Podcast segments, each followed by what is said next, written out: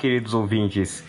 Sejam bem-vindos a mais um Spin de Notícias, o seu giro diário de notícias científicas em escalas subatômicas.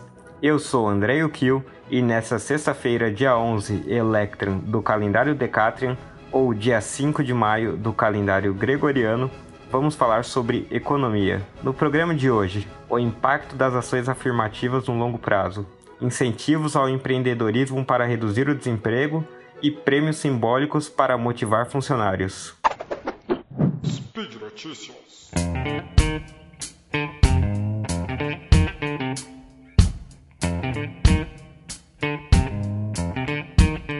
Pois é, gente, ações afirmativas. Vamos, já vamos começar com um assunto que normalmente causa uma certa polêmica.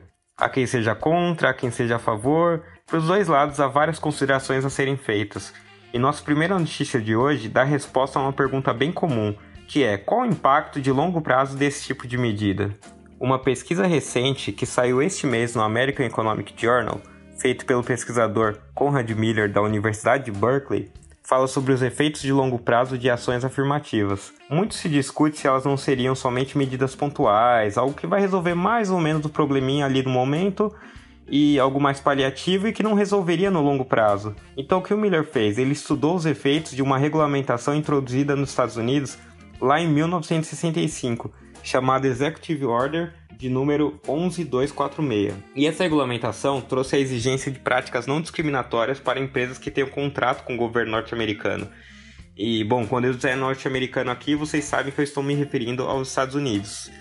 E além de exigir essas práticas não discriminatórias, ela exigia também que as empresas tivessem ações afirmativas no seu processo de seleção de candidatos. O autor então analisou dados de empresa desde 1978 até 2004. Ele fez um estudo com foco nas empresas que tinham contrato temporário com o governo.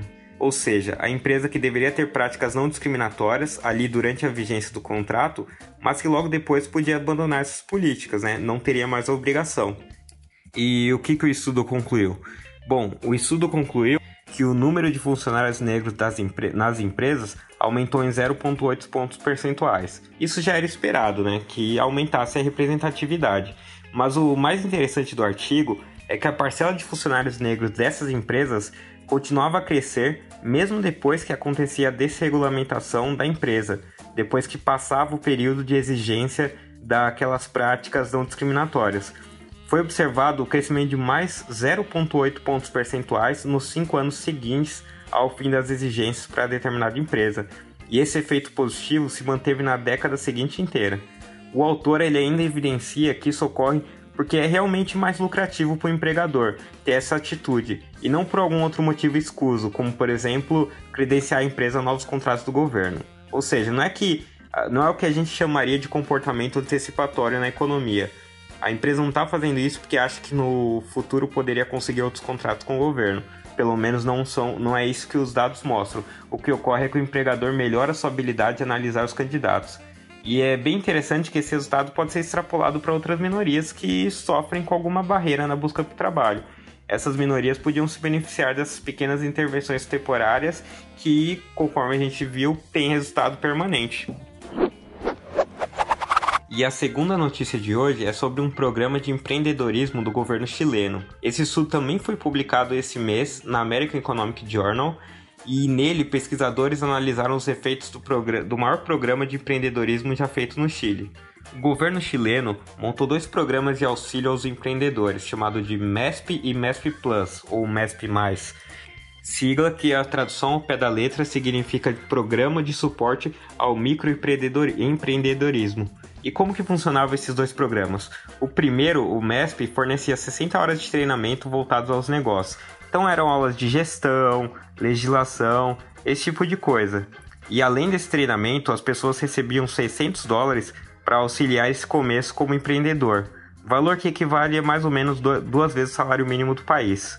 O segundo programa, o MESP Plus, oferecia esses mesmos benefícios, o treinamento, os 600 dólares e ainda mais 240 dólares, dólares adicionais à primeira intervenção.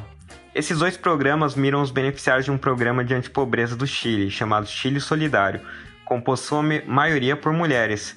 E o que eles encontraram? Bom, o estudo apontou para uma melhora de emprego e salário dos beneficiários do, dos dois programas, o MESP e o MESP Plus. E o resultado positivo vale tanto para o curto quanto para o longo prazo. Olhando para o curto prazo, o que, que eles viram? Que nove meses depois da implementação dos programas, o número de empregos autônomos teve aumento de 14,8 e 25,2 pontos percentuais, em razão do MESP e do MESP Plus, respectivamente.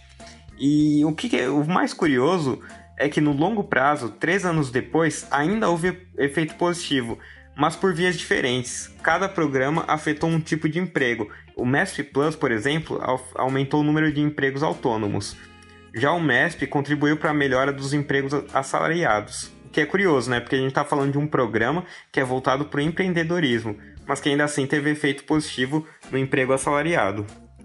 E outra conclusão bacana tirada do, do artigo é que a literatura sugere que transferências de ativos são menos bem-sucedidas para mulheres.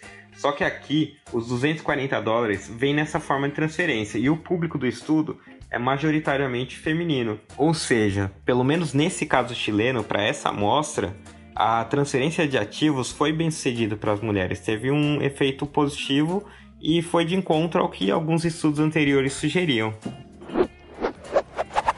E a nossa terceira e última notícia é sobre prêmios simbólicos. Como todos sabem, é comum as empresas darem prêmios simbólicos aos funcionários. Às vezes é uma plaquinha de funcionário do mês, outras vezes é um troféuzinho, mas o que acontece é que nem sempre o reconhecimento vem de forma material, né? E como é que será que a gente responde a esses prêmios? Como que será que isso aí interfere na produtividade do, dos funcionários? Bom, pesquisadores alemães fizeram um experimento para entender o efeito que esses prêmios têm nas pessoas. Eles recrutaram estudantes para trabalhar num projeto e os separaram de forma aleatória em dois tipos de grupo: o dos que receberiam um prêmio simbólico, né, o tratamento, e o grupo controle. Como que funcionava o experimento? Eles recrutaram diversos estudantes, separaram diferentes grupos e colocavam esses grupos para trabalhar num escritório, uma salinha. Era um grupo por vez, um na sequência do outro. Então entrava um grupo, trabalhava, saía, entrava o outro na sequência consecutivamente, assim. Quando eles entravam na sala, o instrutor passava as orientações do tipo de trabalho e deixava eles lá para trabalhar à vontade. Pelo menos umas duas horas eles trabalhavam sozinhos, sem sentir que eram observados. Era tudo liberado, internet, e-mail, para dar aquela sensação de que não havia ninguém sendo monitorado.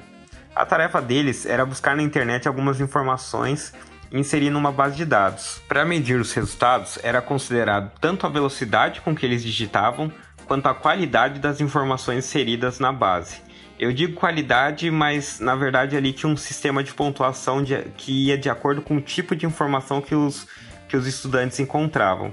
Ali no artigo você pode ver isso completo, esse sistema, mas basicamente era para ver assim quais informações os, os, estudantes conseguiam encontrar. Então tinha a velocidade e isso daí seria como se fosse a qualidade. Os dois grupos trabalhavam exatamente sob as mesmas condições, porém o grupo tratamento ia receber um prêmio que era puramente simbólico, era um cartão com os cumprimentos um cartão congratulatório, que era assinado pelo presidente e por um diretor, e essa seria basicamente a única diferença. E o que, que eles encontraram no final do estudo? A produtividade média, o grupo do reconhecimento que recebia um cartão tinha uma performance em média 12% mais alta se a gente olhar para a quantidade de informações inserida por minuto, e 9% olhando para a qualidade da informação, aquele sistema de pontuação baseado no tipo de informação que o estudante encontrava. Isso tudo já controlando para várias variáveis, como a percepção da dificuldade da tarefa, o conhecimento prévio dos estudantes, N coisas já estavam sendo consideradas. Outra coisa testada foi a presença do diretor, porque podia ser que ela por si só motivasse a produtividade. Então o que, que aconteceu? No grupo de treinamento, havia momentos em que o diretor era quem entregava o prêmio, o cartãozinho, e outros momentos não. E eles viram que isso não alterou os resultados. O prêmio por si só já era o motivador da melhora na produtividade.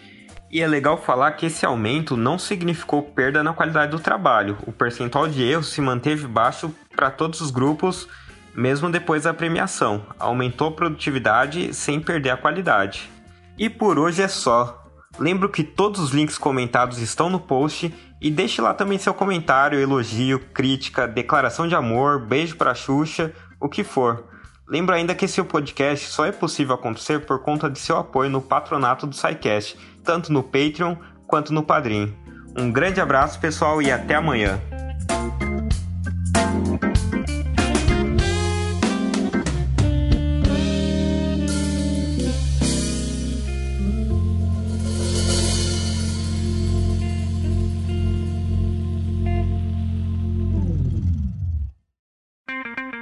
Edição por Felipe Reis.